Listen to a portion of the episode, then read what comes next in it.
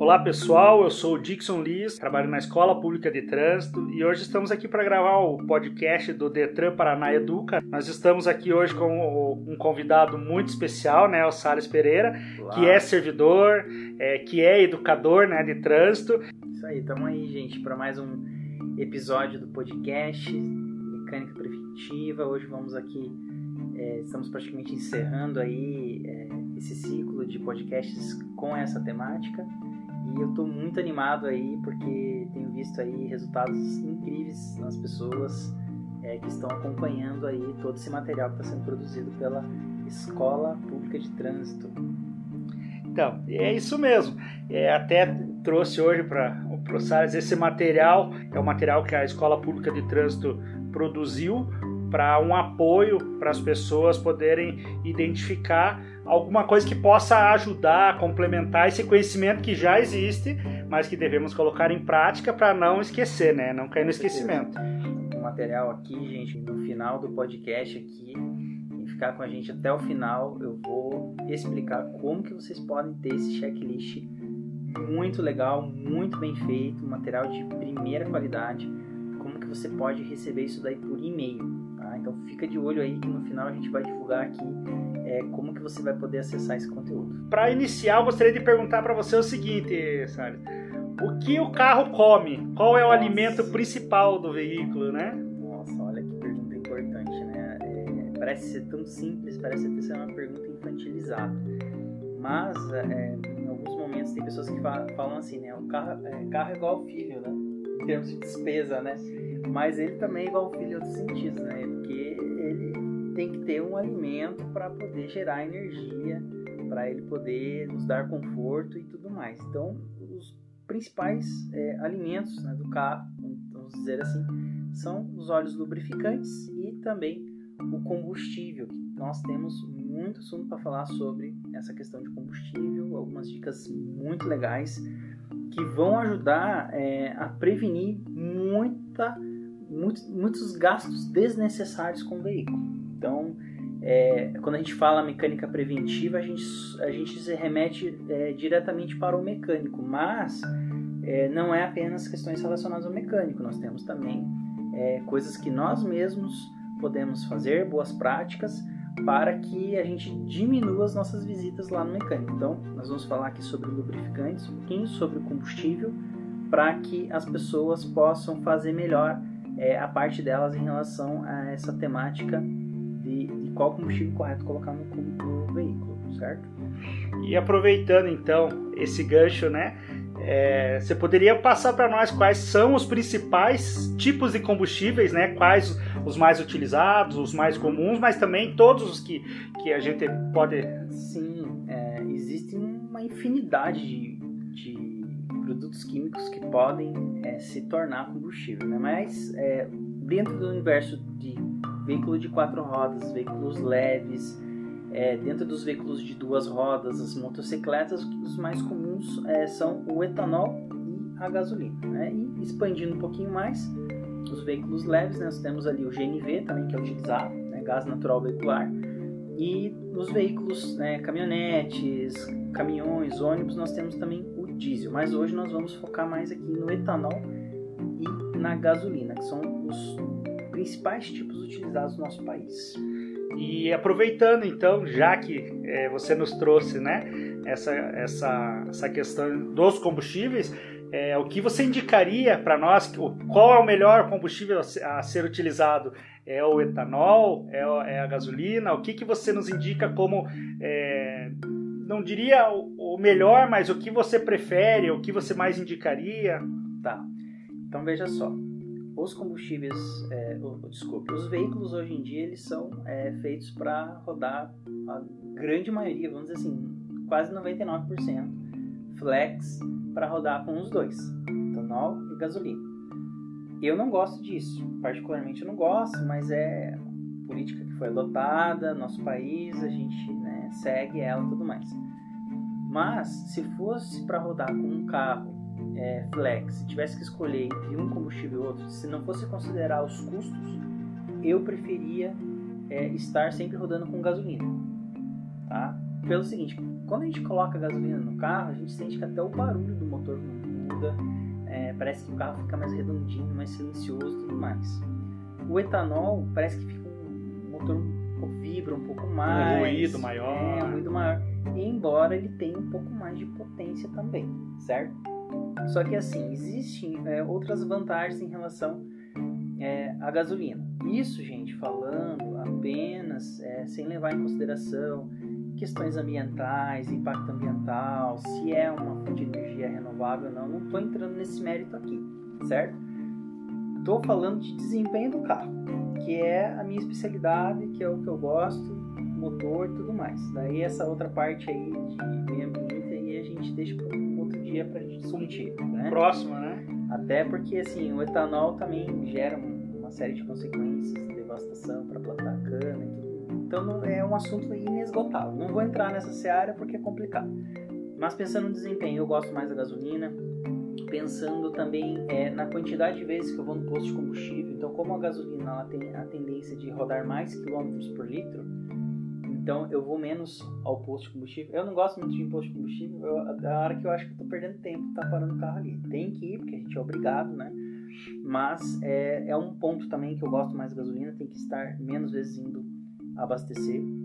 E assim, geralmente a gasolina sai mais em conta. Na questão de quantos centavos custa por quilômetro, entendeu? Então assim, a gente tem que fazer uma série de cálculos que eu já vou ensinar vocês aqui como fazer mas geralmente, quando a gente vê o custo em centavos por quilômetro, a gasolina acaba quase sempre ganhando nestes é, preços que estão sendo praticados no momento. Hoje a gente gira aí na nossa cidade preço de combustível gasolina seis reais, seis e vinte nessa faixa e o etanol cinco reais, cinco e vinte. Mas você diz na questão custo e rendimento. Isso, custo e rendimento. Então, assim, primeira coisa que você precisa saber é qual é o consumo real do seu veículo em cada um dos dois combustíveis quando você tem um carro flex. Então, como que você vai descobrir isso? Na internet, geralmente vai ter lá, ah, um veículo X roda tantos quilômetros com litro de gasolina e etanol tanto também. Mas não dá para confiar, aquilo ali é um estudo geral. Outra forma que você pode encontrar essa informação é no computador de bordo do carro. Quando o carro tem computador de bordo, você vai olhar ali e ele vai dizer. Muitas vezes fura também. Então, qual que é o jeito mais confiável de fazer isso aqui? Então, presta bem atenção nesse passo a passo. Você vai escolher um dos dois combustíveis, você vai no posto e você vai pedir para encher o tanque. Tá difícil de encher o tanque, tá? Mas se você quer saber essa informação, existe outra maneira que não seja essa que eu vou explicar para você aqui agora. A mais é, garantida enche o teu tanque e zera o contador do odômetro parcial, que é aquele onde você vai contando a quilometragem. Ou se você não souber é, zerar, ou se você não quiser zerar, você é, pode também marcar quantos quilômetros está ali naquele momento que você encheu o tanque. E daí você vai começar a rodar com esse tanque. Vai fazer tudo o que você precisa, não sei quantos, quantos dias você vai é, precisar para gastar esse, esse combustível quando ele estiver quase acabando, você vai de novo no posto de combustível e vai pedir para encher de novo, no mesmo combustível que você tinha feito. O que, que vai acontecer? Lá na bomba vai dizer assim: quantos litros entraram? Quantos litros entraram nesse período que você ficou usando ali o carro? E você vai olhar de novo no painel quilometragem do carro e você vai ver quantos quilômetros você rodou. Você vai fazer uma conta lá, né?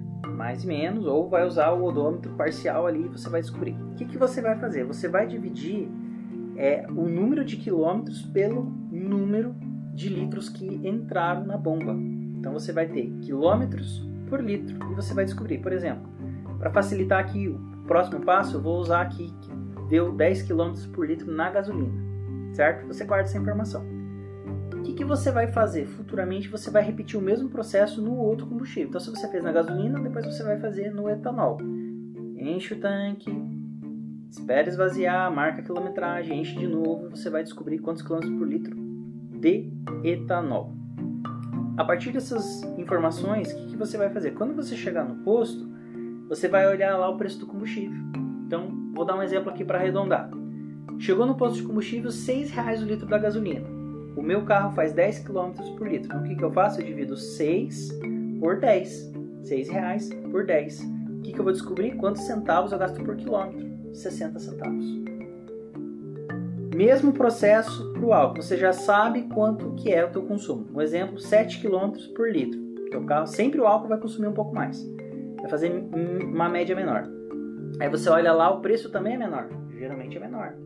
Você vai olhar lá, 5 reais para facilitar as contas aqui. Então você vai fazer o quê? Você vai dividir 5 por 7 e você vai descobrir quantos centavos no etanol. Nesse exemplo que eu dei aqui, vai dar 71 centavos por quilômetro no etanol e 60 centavos por quilômetro na gasolina. Ou seja, eu gasto menos centavos rodando na gasolina. Então já é o meu, meu combustível preferido. É o que dá menos custo para mim. E, e lembrando também que é, nunca vai ser um valor exato, né? Não, Porque não. vai depender da, também a, a forma que a pessoa vai dirigir, que nem, nem sempre vai dirigir constante, sempre naquela velocidade, se é interno na cidade, se é em, em vias urba, é, urbanas ou se é na muito estrada. bem lembrado, muito bem lembrado. É, geralmente, é, esses, esse teste aqui tem que ser feito separado, em condições de você vai dirigir dentro da cidade quando você vai fazer uma viagem. Então, dá para fazer tudo que eu falei aqui na cidade e tudo que eu falei aqui para situações de rodovia, daí você vai descobrir também, porque geralmente, como tem que parar menos na rodovia, o carro vai fazer uma quilometragem maior por litro também, mas independente Um valor aproximado, né? um valor, aproximado, isso mesmo, uma média ali, e depende muito do pé do motorista e tudo mais. Por que, que é bom fazer essa personalizada que eu expliquei aqui? Porque o teu pé é o que vai fazer toda a diferença, certo? É, aquela informação que está lá na internet, geralmente é o cara que dirige com o pé mais leve, e às vezes não é o seu caso, né? Então, é, é, essa é uma maneira de você descobrir qual que é o combustível mais vantajoso em termos financeiros e daí você vai decidir, ah, mesmo que seja é, igual o valor, eu prefiro estar no etanol ou eu prefiro estar na gasolina. É questão de gosto. Eu prefiro gasolina desempenho, aquela questão que eu já falei, e também pelo custo que geralmente está saindo menor. Porque existe um mito, né, que quando a diferença do etanol para gasolina dá um real, é, é, tanto faz um ou outro. E quando dá mais que um real a diferença, é melhor o etanol. Isso não serve para nada, gente. Isso daí é... É mito, não é, não é verdade. Antigamente funcionava, quando o preço do combustível era em torno de 3 reais. Na gasolina, 2 reais o etanol. Mas hoje, nos preços que estão sendo praticados, não, não fecha mais essa conta, tá? Então tem que fazer toda essa conta que, que eu expliquei para vocês aqui. E eu gostaria, para fazer a próxima pergunta para você, Salles, é, gostaria de trazer também que nós tivemos variação de, de valores, algumas, né, durante os últimos tempos, né? E então, por esse motivo, a gasolina subia um pouquinho, então ficava distanciado o valor um pouco do etanol. Então sempre, ah, uma hora o etanol tá, tá valendo a pena, outra hora o, a gasolina tá valendo a pena. Dessa forma, as pessoas começaram, ah, não, agora é o álcool que tá, tá o etanol, né, que tá tá fazendo é, tá fazendo melhor rendimento no meu carro, tá valendo a pena pelo valor, fazia aqueles cálculos, né? Uhum. É, e trocava, uma hora usava tava no etanol, daqui a pouco mudava o valor, variava, ia para gasolina. Uhum. Esse efeito, essa troca para os veículos flex, tanto automóvel, motocicleta, é, ele é qual é qual é a condição que traz? É bom, é ruim, poder ficar trocando toda hora? Então, o, segundo os engenheiros que produzem o veículo, não há problema algum. Né? Pode, pode fazer essa troca o tempo todo, até porque assim, hoje se você pegar um veículo abastecer, abastecer ele só com gasolina, vai ter etanol ali, né? O combustível né, não é 100% puro no nosso país. Então, nunca você vai ter é, 100%. Então, hoje, eu vejo que se for para seguir essa orientação dos engenheiros, não teria problema. Mas existe uma boa prática, que é a seguinte: é, quando você troca de combustível da água para o vinho, vamos supor, estou lá com a gasolina e troco para 100% etanol, é, que você faça um trajeto depois dessa troca de pelo menos 15 minutos para que o carro possa reconhecer bem essa mudança, para que ele possa calibrar bem tudo que o módulo precisa, possa identificar, né?